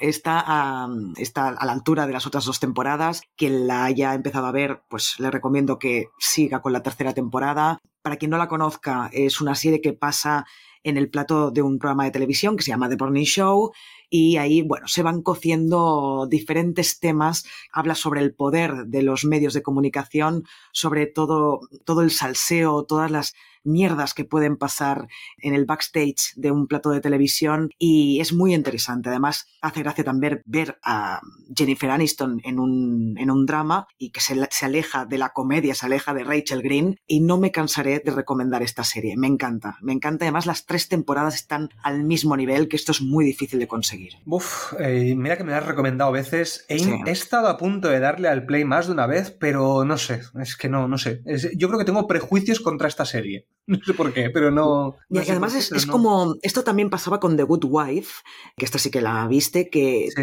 decíamos, es que The Good Wife es como un documento que va a quedar de lo que estaba pasando en el mundo en ese momento. Pues con The Morning Show pasa lo mismo. Como es un programa, es un informativo, The Morning Show, van tocando todos los temas que han ido pasando eh, durante los años que se han ido estrenando las temporadas, ¿no? Que si el COVID, que si el asalto a, mm, al Capitolio, que si el conflicto no sé qué. Y entonces, en Mm. ese sentido, también es muy interesante. Bueno, yo es que la recomiendo muchísimo, me parece muy, muy buena. Sí, sí, además en el grupo de Telegram bastantes la han, la han recomendado. Y no la han recomendado más porque no todo el mundo tiene Apple TV, básicamente. Claro, ese es el problema. Bueno, pues en mi posición número uno tengo la segunda temporada de The Bear. The Bird. el oso. Bueno, el oso en verdad no, porque es un apellido, The Bird. Entonces, a ver, em, yo creo que está a la altura de la primera, incluso quizás mejor, no lo sé, está ahí de esto. Eh, me parece una serie magnífica. Hicimos podcast, Xavi y yo hicimos podcast de la primera y segunda temporada hace poquito, ahora un par de meses, y es que la sigo recordando como una de las mejores series de, de los últimos años. Creo que cumple perfectamente a nivel mm, inmersión es una serie muy inmersiva, te metes en la cocina de este, de este local. Si, si no sabéis de qué va esta serie, es un, es un, un local, un restaurante muy pequeñito donde muere el, el dueño del bar y la hereda el hermano. Entonces, bueno, intenta reflotar este restaurante. Y bueno, eh, me parece una de las mejores series a nivel cinematográfico. Tiene una cantidad de planos maravillosos. Mira que tiene cámara en mano, que a mí no me suele gustar, ya lo sabes. Eh, tiene plano secuencia, tiene un episodio, creo que era el 7 de la primera temporada o el 6, que es casi 30 minutos de plano secuencia maravillosos, bien hechos, las interpretaciones súper realistas y en la segunda temporada tenemos actores invitados de, de, la escala de Jimmy Lee Curtis, de Will Poulter, eh, actores que están muy en el día a día de, de, de esta época y están maravillosos. Eh, el guion es perfecto, los personajes están escritos de 10, tienen, tienen episodios que son como una pequeña historia dentro de la historia grande, porque se van centrando en personajes, ¿sabes? O sea, no es una serie donde, donde sea muy coral porque pasan muchas cosas juntas, sino que cada episodio se centra en un personaje y te cuenta esa historia para explicarte una historia más grande y es que eh, tiene un clímax final maravilloso eh, de la segunda temporada y de la primera también tiene un clímax muy grande. Yo creo que lo van a cerrar en una tercera, es decir, yo creo que es una trilogía de, temporadas y yo creo que va a estar ahí, ahí en mi top de los últimos años. Sí, sí. sí, yo tengo que reconocer que no, es que no me enganchó. Vi la primera temporada, me gustó mucho, pero no me enganchó. Entonces, como que me da pereza ponerme con la segunda. Pero esta sí que seguro que en algún momento me la pondré para verla. Esto seguro. Sí, la tenéis en Disney Plus, que creo que no lo he dicho. Muy bien. Pues venga, voy a, a, mi número uno, posición número uno de estrenos de temporadas de este año. ¿Cómo no? Eh, sí que me conoce un poco, ya sabe lo que voy a decir. yo, yo lo sé. Esta para mí era la mejor serie de los últimos años, pero claro, ahora con la Mesías pues la he desbancado en ese puesto, pero igualmente creo que sigue siendo una de las mejores de los últimos años, que es la cuarta y última temporada de Succession, pedazo de serie, lo mires por donde lo mires. Yo espero que los Globos de Oro arrase, eh, tiene un montón de nominaciones, espero que arrase con todo, porque además siendo la última, yo creo que ya la han estado premiando todos estos años, pues en la última, que menos, ¿no? Que darle actor, director, creación, reparto y de todo. Un reparto que se va a tardar mucho en, en volver a tener tan buenos actores en estos personajes, o sea, el casting ha sido buenísimo y sobre todo a nivel técnico es maravilloso, o sea, es cámara en mano, eso puede molestar un poco, pero cómo han reciclado el uso del zoom, por ejemplo, el zoom se sigue usando, pero aquí lo utilizan tan bien que parece que sea lo más de lo más utilizar un zoom de cámara, ¿sabes? El guion es espectacular, todo. Es que solo tengo elogios para Succession. Me parece eso, una de las mejores de, de los últimos años y a quien no la haya visto, pues la está, le está esperando en HBO Max, que yo creo que, que hay que verla, esta serie hay que verla.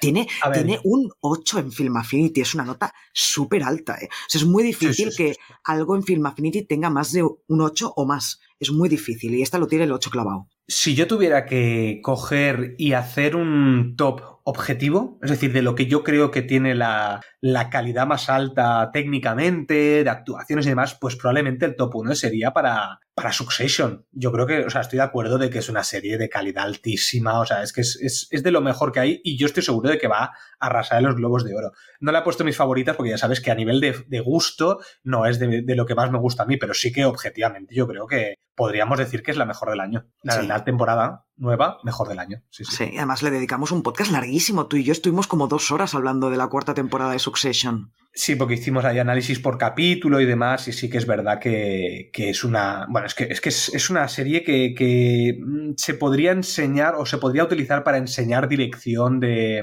de, de series, de, de, guion, actuaciones y demás. Sí, sí. Muy bien, pues eh, hasta aquí el repaso del año. Ya hemos acabado los tres volúmenes. Por favor, no sé cuántas horas habrá eh, sumando todo, que se lo en cinco horas o así, de repaso. Tela, ¿eh? Pues casi, casi, ¿eh? Sí, sí, sí, Dos, sí. Tres, cuatro, pues sí, casi cinco horas, sí, sí. Madre mía. Hemos visto Eh, mucha cosa. Pues sí, la verdad es que de series he visto menos que el año pasado. Es que es eso, da, da pereza un poco a veces empezar series. A ver, tengo pendientes. La caída de la casa Usher, que se ha estrenado este año en Netflix, de Mike Flanagan, que tengo ganas de verla. ¿Qué más tengo pendientes? No sé, algún... eh, ahora no me acuerdo cuáles, pero, pero las tenía pendientes también de, de empezar. En fin, y el año que viene, pues a ver si se estrena ya la segunda de, de, de Succession. De Severance, por favor, que se estrene ya. Yo estoy harta ya de esperar la nueva de, de Severance. Bueno, yo también, ¿eh? tengo unas ganas de que salga Severance, pero sí que es verdad que el año que viene, que, que yo creo que sal- sale el año que viene, ¿no? En 2024, eh, la segunda de Severance. Mira, yo ya no me fío de nada, de, de- de nada, no, porque además, claro, con la huelga de guionistas y de actores, pues la cosa se ha retrasado muchísimo. Sí, eso sí. Eh, bueno, yo Severance sí que es probablemente la segunda serie que más espero el año que viene, de la segunda temporada me refiero, pero yo creo que la serie que más espero la segunda temporada es Arcane, que sí que sale el año que viene, a finales, Mm. eh, que ahí, vamos, ya te digo yo desde ahora que yo quiero hacer podcast, ¿eh? Ah, bueno, y si pues no, lo haré solo. no, hombre, no, ya estaré, ya estaré. Pero si hablamos de series esperadas, yo la que espero, eh, y mucho, es Cien años de soledad, que es el hijo de Gabriel García Márquez, Rodrigo García, va a rodar, bueno, está rodando ya la, la serie sobre el libro de su padre, que es mi libro favorito y me da mucho miedo, pero tengo muchas ganas de que se estrene para verla. Pero si podríamos hacer otro podcast de, de cosas que esperamos que se estrenen en 2024, porque esto da para podcast aparte. Hmm. Que por cierto, no me quiero olvidar porque ayer empecé una serie, solo llevaba creo que unos 30 minutos y yo creo que puede ser una gran sorpresa. Eh, se llama El peor de los males, está en Disney Plus, tiene una temporada de momento, tiene 12 episodios, no está doblada, solo está en coreano, Pero con eh, solo subtitulada. Sí, sí, sí, los subtítulos sí. Eh, incluso en Disney Plus, cuando vi a ver los idiomas en los que estaba, si estaba doblada. Coño, em, ¿Que tiene un eh, 7,7? Sí, pero ojo, tiene 60 votos. Ah, ¿eh? es verdad, Es- es tiene muy, muy, muy, muy pocos votos. Pero yo vi los, los 30 primeros minutos y dije, uy, uy, uy, voy a esperar a, a recomendarla, o sea, si unos dos o tres episodios para ver un poco eh, de lo que hay. Pero, pero es que los 30 min- primeros minutos que vi de esta serie, flipé. Flipé porque primero, la primera escena ya es una especie de All Boy, una pelea machete limpia, vamos ahí a full. Entonces ya dije, uy, uy, uy, uy, uy. Lo que pasa que luego, pues bueno, es, es lo típico de que es como una primera escena de acción para que te enganche y luego ya es un flashback de dos años antes. Y entonces te empiezan a explicar la historia. Pero tiene como... ¿Te acuerdas la de Tokyo Vice que hablamos el año pasado? Sí. Que Tokyo Vice era de, bueno, de un extranjero que iba a Corea, tal, no sé qué, y había un poco de tema de mafias y no sé qué. Vale, pues es la versión buena de Tokyo Vice. de momento. Ojo, es decir, eh, que Tokyo Vice estaba muy bien, ¿eh? Sí, pero tenía problemas de, de- de ritmo, por ejemplo. Tenía un ritmo muy lento. El ritmo que tiene esta serie, en 20-30 minutos, me explicaron, pero 8.000 cosas diferentes. Entonces, eh, lo malo es que son 12 episodios de 50 minutos. Entonces veremos a ver qué tal. Pero bueno, que ya os iré diciendo en el grupo de Telegram a ver si vale la pena o no. Pero de momento, ostras, eh, te la quiero recomendar. Me gustaría que le dieras una oportunidad para ver si a lo mejor a ti incluso dices, venga, va, pues la voy a ver. Venga, va, reto aceptado. Vamos a verla a la vez. Venga, Venga, sí, va, me parece va, bien. a ver, a ver. Me parece bien. El peor de los males, vale. Em, bueno, pues lo dejamos aquí, oyentes. No os olvidéis de, de dar me gusta a estos episodios que además nos han costado un huevo hacer estos repasos larguísimos. Eh, si os ha gustado, dejadnos un, me gusta, decidnos cuál es vuestro top 5 de series del año, da igual si son de estrenos de este año, de temporada, da igual, que nosotros somos muy cotillas y siempre nos gusta saber qué opinan nuestros oyentes y además que siempre os contestamos, ya lo sabéis, en iVoox, en Spotify no podemos contestar, que me da mucha rabia porque hay veces que digo, es que me gustaría contestarle a esta persona que Sí. nos ha dejado un mensaje bonito o lo que sea y no puedo contestarle, qué rabia. Eh, pero bueno, Bueno, todo que entren al grupo de Telegram y que nos También. lo, nos lo digan directamente. también. Pero las estrellitas en Spotify también nos ayudan mucho que nos pongáis las estrellitas. Clicando encima de, de la nota que tenemos, ahí en las estrellas, pues podéis dejarnos cinco estrellas, ¿eh? que no estaría mal, cinco estrellas. No estaría nada mal. Que nos den me gusta, darnos me gusta. Por favor, por favor. Bueno, y hasta aquí, ahora sí. Ahora sí, despedimos este 2023 de buen cine y buenísimas series y a ver qué nos depara el 2024. Y por si no nos vemos, desencadenados días, tardes o noches. Que vaya muy bien. Y desencadenados años ya. ¡Feliz año nuevo! ¡Feliz año! ¡Feliz 2024! ¡Ho, ho, ho! Ah, no, no es. no, ya no, tío. Hala, adiós, adiós. Adiós, adiós, adiós.